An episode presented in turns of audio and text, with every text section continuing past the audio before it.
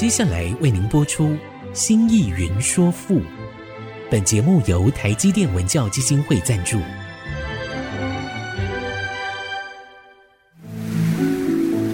从气盖山河的朝代风华，到细腻抒情的人生长叹，跨越朝代，开启诗词盛世，《新意云说赋》。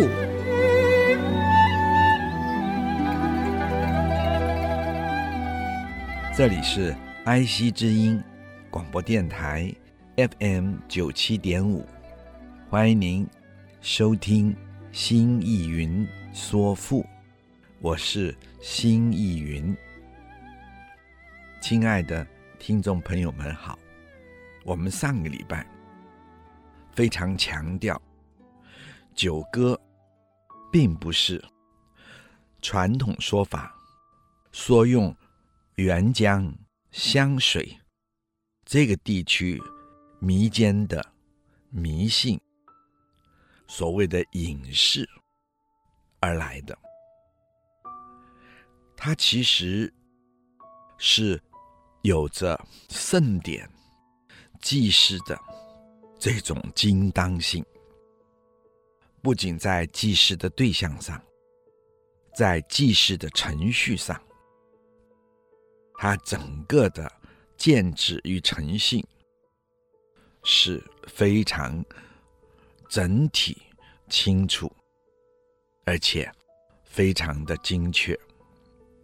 一般民间的祭祀，包括祀神或者是祭鬼，都有非常丰富、强烈的巫的性质，有些程序上。还有些杂乱无章，而九歌在战国时代，如果九歌纯粹是来自地方的这种巫的民俗活动，真的如王毅说的，是沅水湘江这地区的民间隐士。我们从常识来想，即使屈原这个大天才，透过他的大手笔，然后帮着他们修改了歌词，但是整体的祭典的设置不会这么严整而有秩序。所以我们再说，我们再参照《史记》的封禅书。《汉书》的交祀志，其实都记录了汉高祖四年，他分别的命令晋国的巫、晋国的神巫，祀东郡、云中郡，命楚国的神巫，祀司命。还命了黄河的神物，是黄河。我特别用神物，也分辨由国家所派遣的巫和一般民间的巫是有一些区别的。汉武帝的时候，方士们一再建议汉武帝。要恢复祭祀太医，说天神贵者太医也。太医协助最早期的历史中的武帝，又说太医之左，左就是帮助，有大敬，司命之属，所以呢。汉武帝到了元朔五年，就接受了方士门的建议，去祭祀了太医。由此，我们可以知道，汉朝为东君、为云中君、为司命、为河神设祀，有祭典。如此，这个祭祀一定是属于国家的大祭的祭典，它绝对不会是纯粹的民间的民俗的仪式了。我们从这个角度去推论九歌中所示的那些神鬼。东皇太一，以至于东君、云中君等等，在先秦的时候，一定是属于国家的大祭典，在国家大祭典中所祭祀的神鬼。再说，我想，亲爱的听众朋友们，或许都还记得。汉跟楚的关系非常密切，不止项羽起兵，汉高祖的团体都几乎是以楚人为主，而汉朝更是承袭了楚国的许许多多的文化活动，所以他。非常有可能，汉朝的这些大典是沿袭着楚国的旧有的国家大典，因此，即使汉祭太一是来自方士的建议，并且说古者。天子以春秋祭太一于东南郊，就是首都的东南郊。那么，这一定是有大典的出处的。我们看，而后历朝首都的天坛，祭天之处，都在首都东南郊。而基地呢的地坛呢，则是在首都的东北郊。这是根据阴阳八卦所设置，可是也可以看到它传之久远。当然喽，湘君、湘夫人，还有三鬼，是巫山的巫。或者污水的污，或者是巫女，这是楚国特有的地方神。他们可能只在楚时、楚王朝特有的祭祀，到了汉代，或许就没有这种祭祀了。不过，在汉代的《礼乐志》里面则说，用千童一千个童子排列五八佾舞，而后让他们整齐划一的跳着八佾舞来欢愉太一神。九歌。在当时，就还是他们演奏的曲子。整个的在《汉书·礼乐志》里说，在祭祀太一的时候，那个琴的演出、羽的吹奏、瑟的弹奏，不得了，真是。风华绝代，这个说法虽然不足以证明汉人仍然在郊祀中演奏的是原来的楚国的九歌，但是至少可以证明汉朝的时候所谓的九歌。仍是用于教士大典中御神的歌舞，不是民间隐士所演奏的乡野离歌。这一点也再请亲爱的听众朋友们注意。好，我们说到这。待会儿再说。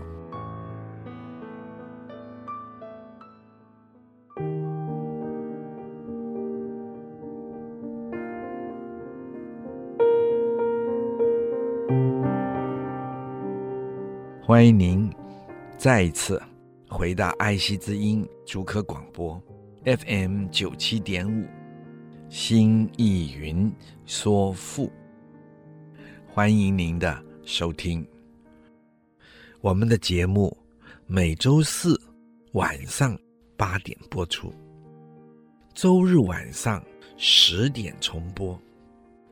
在其他的时间里，听众朋友们可以点选 AOD 水选即播，点听每一集已经播出的节目。同时，这个节目呢，在四个 Podcast 平台同步上架，包括了 Apple、Google、Spotify 和 KKBox。大家有更多的选择，欢迎在这些平台按下订阅键，就会收到每一集节目上架的通知。收听就更方便了，欢迎各位亲爱的听众朋友们收听。我们刚才说了，请大家特别要注意的，也就是到了汉代，他们在大典的祭祀中仍演奏九歌，虽然不敢说。那是楚国时候完全一样的九歌，可是至少九歌自古以来传承下来，是在教士大典中御神的歌舞，而不是乡野离歌。这特别请亲爱的听众朋友们注意。那么虽然呢，还是有人说，祭祀国家大典是国家祭祀中的祈祷之词，怎么会名神杂糅呢？还有男女那么轻佻逗趣求爱之词呢？近代深入研究的研究者，他说。九歌不是国家祭祀大典中正式的祭祀及正式的祈祷的祷词，这个请亲爱的听众朋友注意了，而是作为在祭典后的余兴节目，是用来御神乐人的娱乐性歌舞演出。这类歌舞一定是轻松活泼的，因为这是让大家在大祭典之后，观众们欢欣的聚聚一堂的余庆节目。因此，九歌的演出。是极其出色的演出。我们就以《楚辞》屈原修改的这个九歌来说，其实我们看这个九歌的内容，并没有名神杂糅，以及对神不敬的任何轻佻的言语。哪怕爱情的表达，也都是如此。而九歌的演出，演员全是神巫来担任表演的。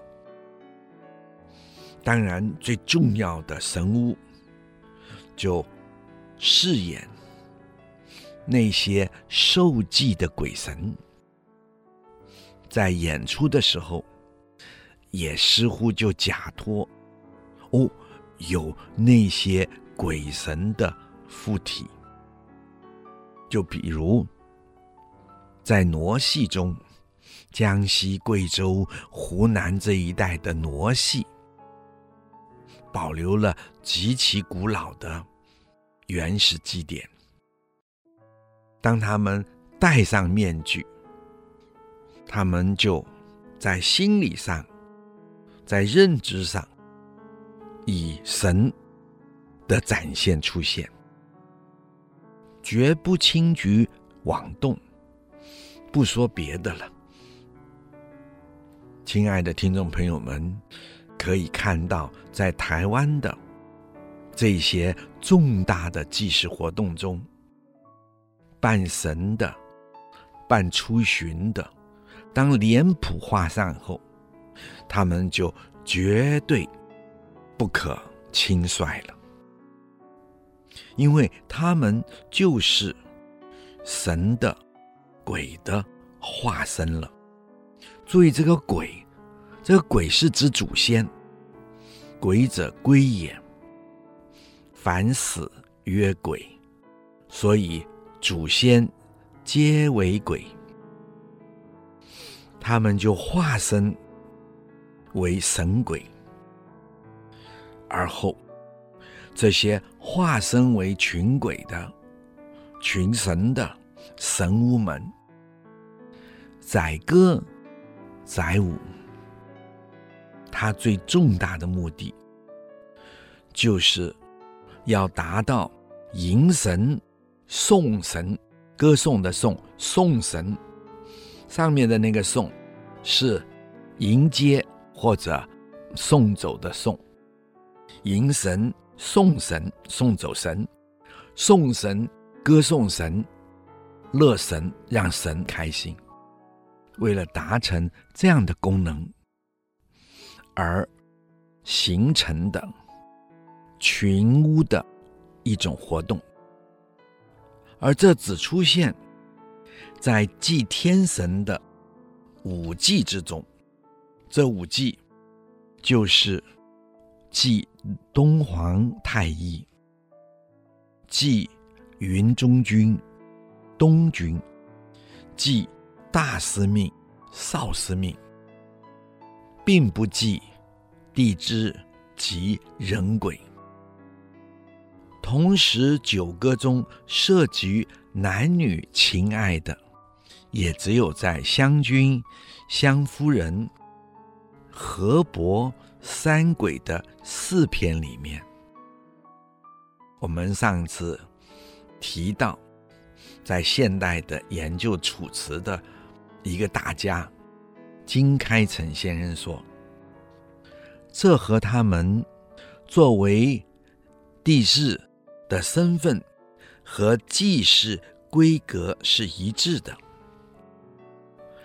再者，即使有情爱。也都是神与神之间的情爱，绝对没有所谓的神与人的情爱，或者说神和巫的相恋的这一类的事都没有。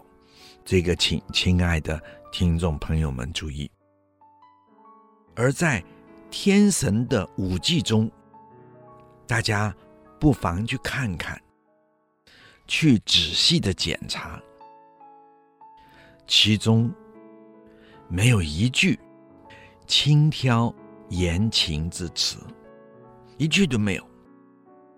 古人说，在少司命中，有些好像是爱情的内容，其实这是误解。九歌中。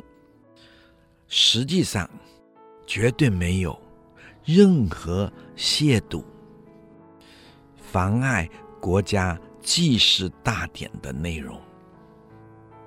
即使是娱神，让神快乐、乐人、让人欢庆的这些乐神的歌舞表演，他们也一定是合乎大体、合乎礼的表演。他们的表演得以展现教化文明的演出。那么，这是要请亲爱的听众朋友们特别要注意的地方了。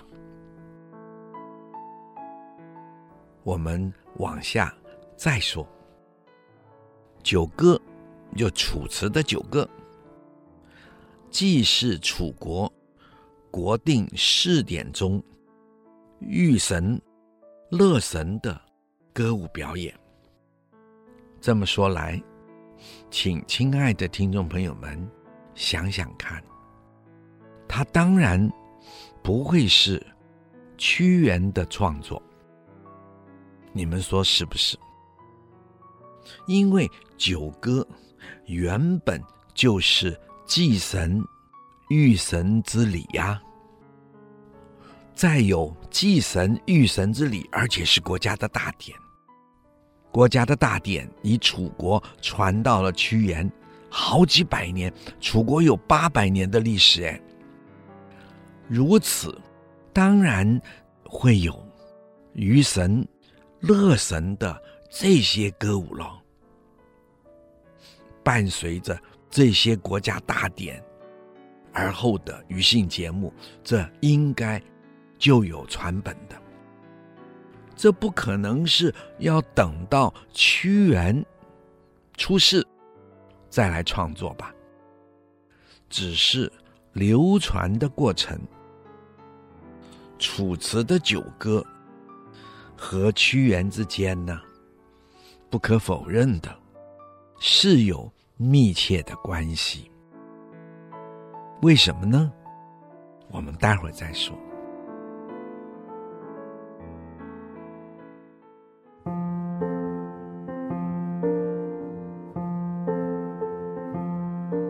欢迎您再次回到爱惜之音竹科广播 FM。九七点五，新意云说赋。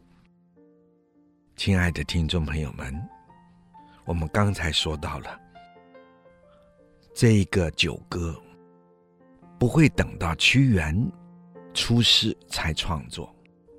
楚国有八百年的历史，从在八百年前楚国开国，然后有祭祀大典等等，那么。原来九歌的这个本子，歌舞的本子，也该就逐渐的出现了吧？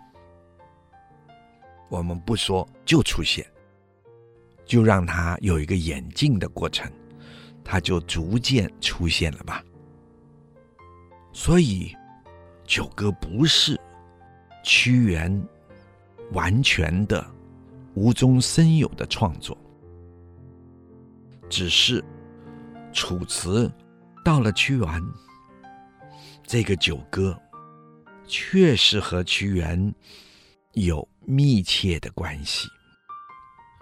这在九歌的本身，我们就可以看到好些证据，而这就可以说明屈原对这传统娱神、乐神。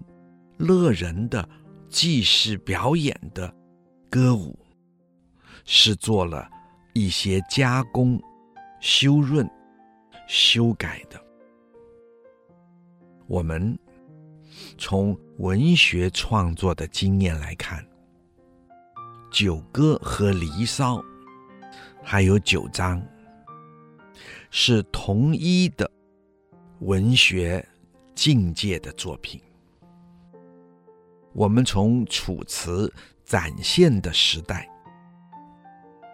九歌在文学表现上，修整的人也只有当过三闾大夫这个职务的文学大家屈原，才可能恰如其分的加以修润、加以修改，而使九歌达到。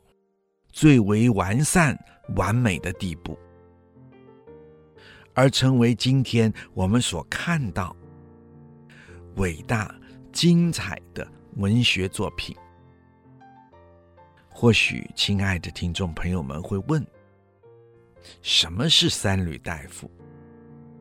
这个“闾”啊，就是吕门的“吕”，三闾就三个吕门，其实指的。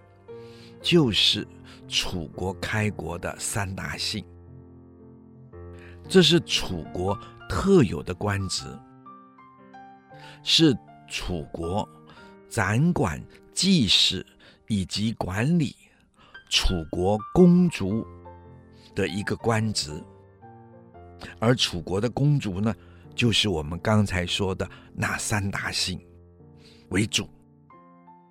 就是屈氏，屈原的屈氏，还有一个昭氏，就是非常明亮的那个昭，昭氏，还有一个景氏，就是风景的景的景氏。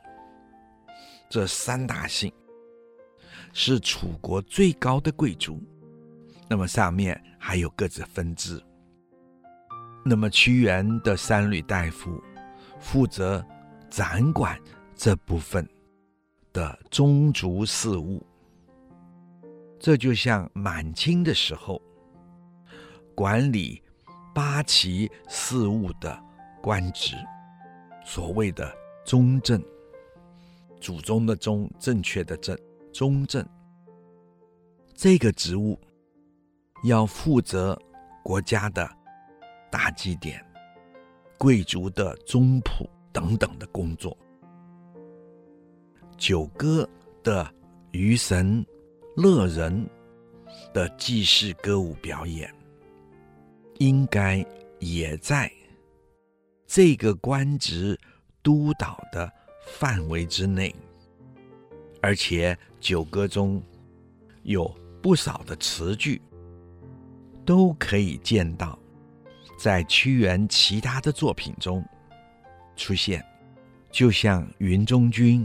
里的“于日月兮其光”这个诗句，哎，在《涉江篇》中也出现。《湘夫人》中的“酒宜嫔分并吟”这四句，同样出现在《离骚》之中。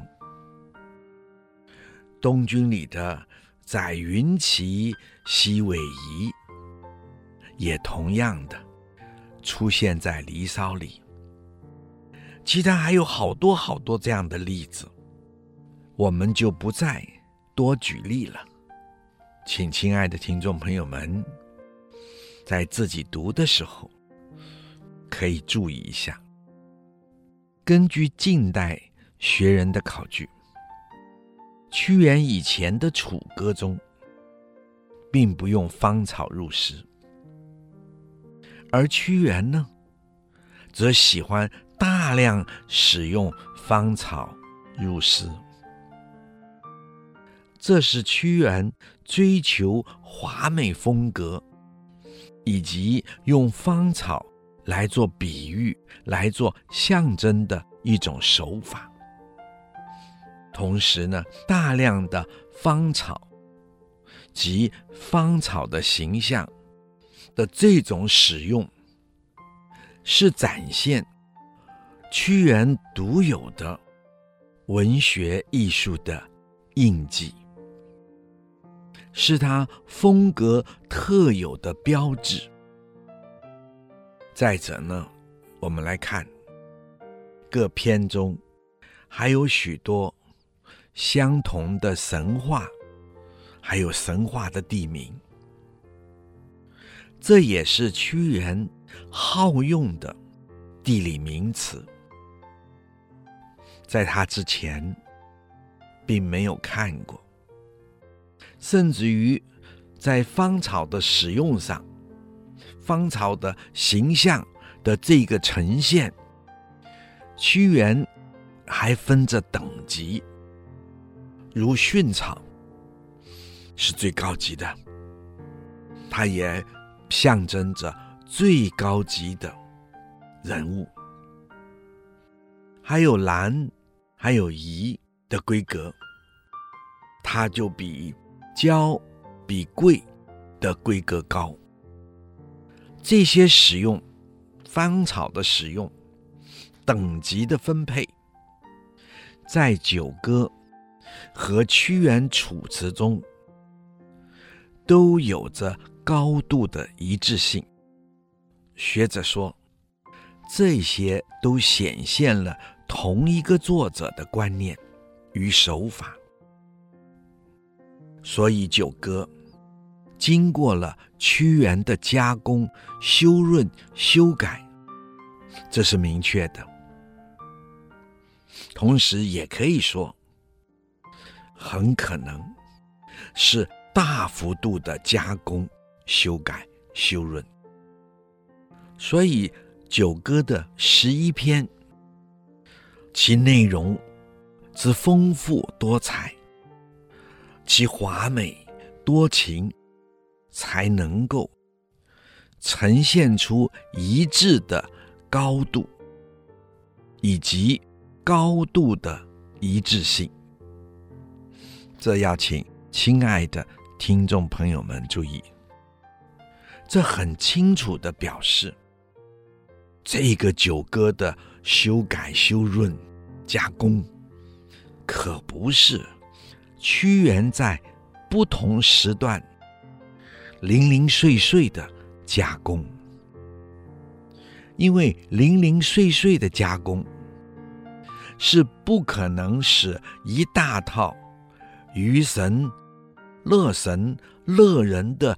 这个之歌达到这么完整和协调，而九歌绝不是沅江湘水地区的民俗离歌，也不是普通巫鬼祭祀的歌曲，这是非常明显而且确定的。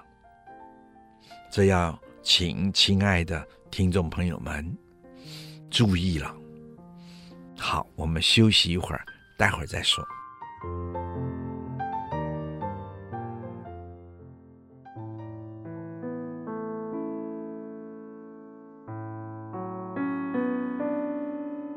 欢迎您再一次回到爱惜之音竹科广播 FM 九七点五。心意云说赋，我们刚才请亲爱的听众朋友们特别注意，就是再三的强调，《九歌》虽然不是屈原的创作原作，可是是他整体性的加工修润，因此才达到这么完整。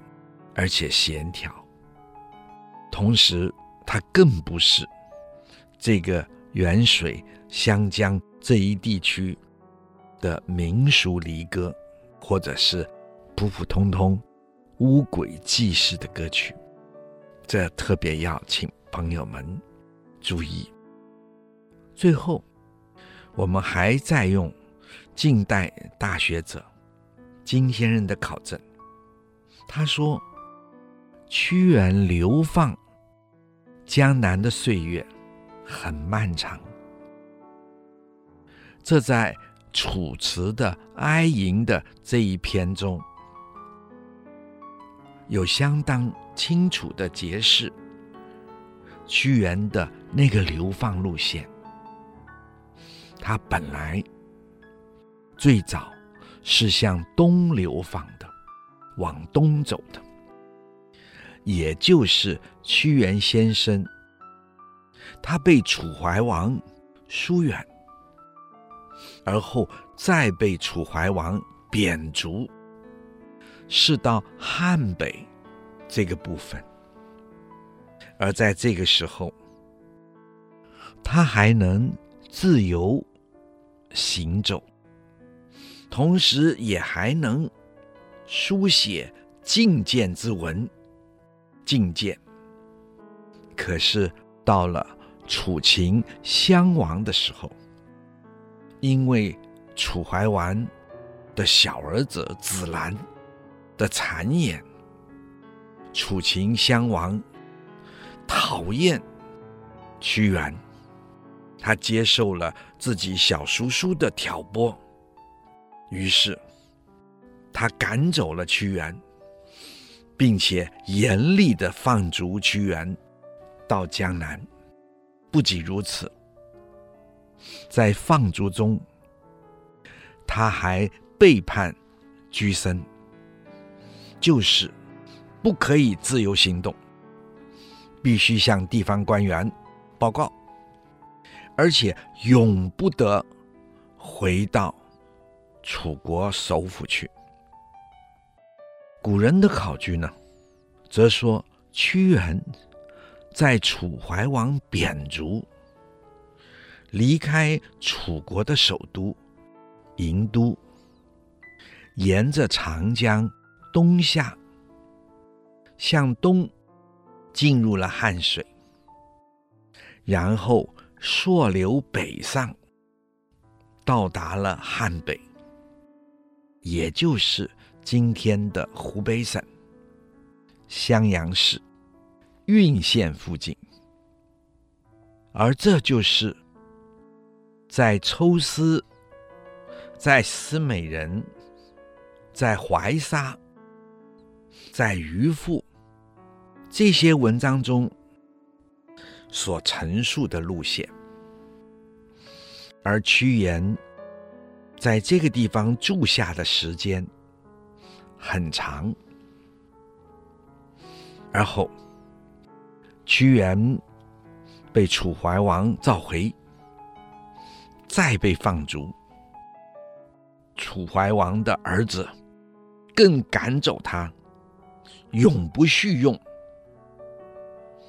于是，屈原再次离开了郢都，沿长江东下，到今天的武汉。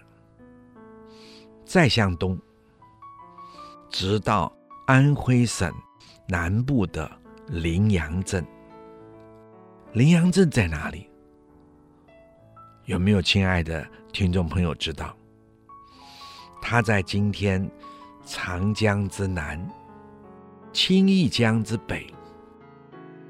屈原在这里一待就是九年，写了《哀吟》。这大概是秦大将白起攻灭了楚，拔了首都殷地，而他的感伤，他绝望的哀痛。于是他在沿着长江往回走，再回到武汉地区，然后呢，折向了西南。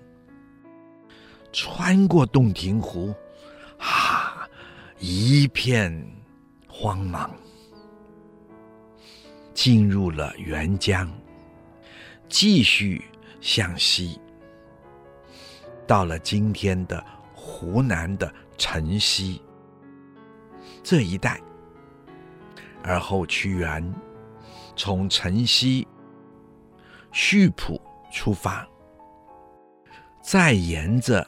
沅江东行，然后再次穿过一片荒茫的洞庭湖，到了湘水的附近，然后也就在长江的汨罗江口水之境。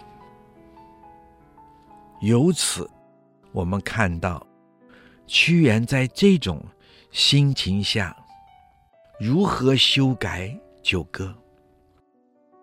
我们再从九歌的内容来看，九歌中的情感的表现是非常的明朗而活泼的，它有着强烈带着节日求福的欢乐的这种气氛，而这个气氛成为九歌的基调。这也请亲爱的听众朋友们，在读九歌的时候，不可忽略的。九歌充满着节日求福的欢愉的基调，其中《少司命》《东君》这两篇特别洋溢着充沛的活力。甚至于散发着青春的气息，而《湘君》《湘夫人》还有《山鬼》，其中描写对爱情的追求。注意，不轻佻，但缠绵悱恻，酸甜交织。金先生说。从其刻画爱人情怀的热烈生动，但那种表达，这绝对不会是任何一个遭受重重打击在垂暮之年的人做得出来的。即使他有极强的记忆。而根据自己久远爱情的记忆所能写出的，这个，请亲爱的听众朋友们注意，在这里一方面是辩证，可是二方面，也就是提供我们亲爱的听众朋友们如何去读、去体会伟大文学作品。去感受其中的情感所呈现的特质，这些篇幅绝对不是一个垂暮之年，遭受重重打击，面对国家伤亡，然后回想自己曾有过的爱情，然后根据那种久远的记忆。所能写出来的作品。同时呢，还有人说，九歌的山鬼，它表达了孤独的灵魂。这和屈原在《涉江》这篇的诗中所表现的孤独非常相像。几乎一致，那孤独不都一样吗？是吗？好，我们今天就说到这儿。如果您有任何问题或者想法，欢迎你留言：triple w 点 i c 九七五 .com，新意云说赋。我们下次再会，谢谢各位亲爱听众朋友们的收听，再见。领略赋中风华，朝代气象，新意云说赋，由台积电文教基金会赞助播出。台积电文教基金会邀您走进富的一方天地，与人文经典相遇。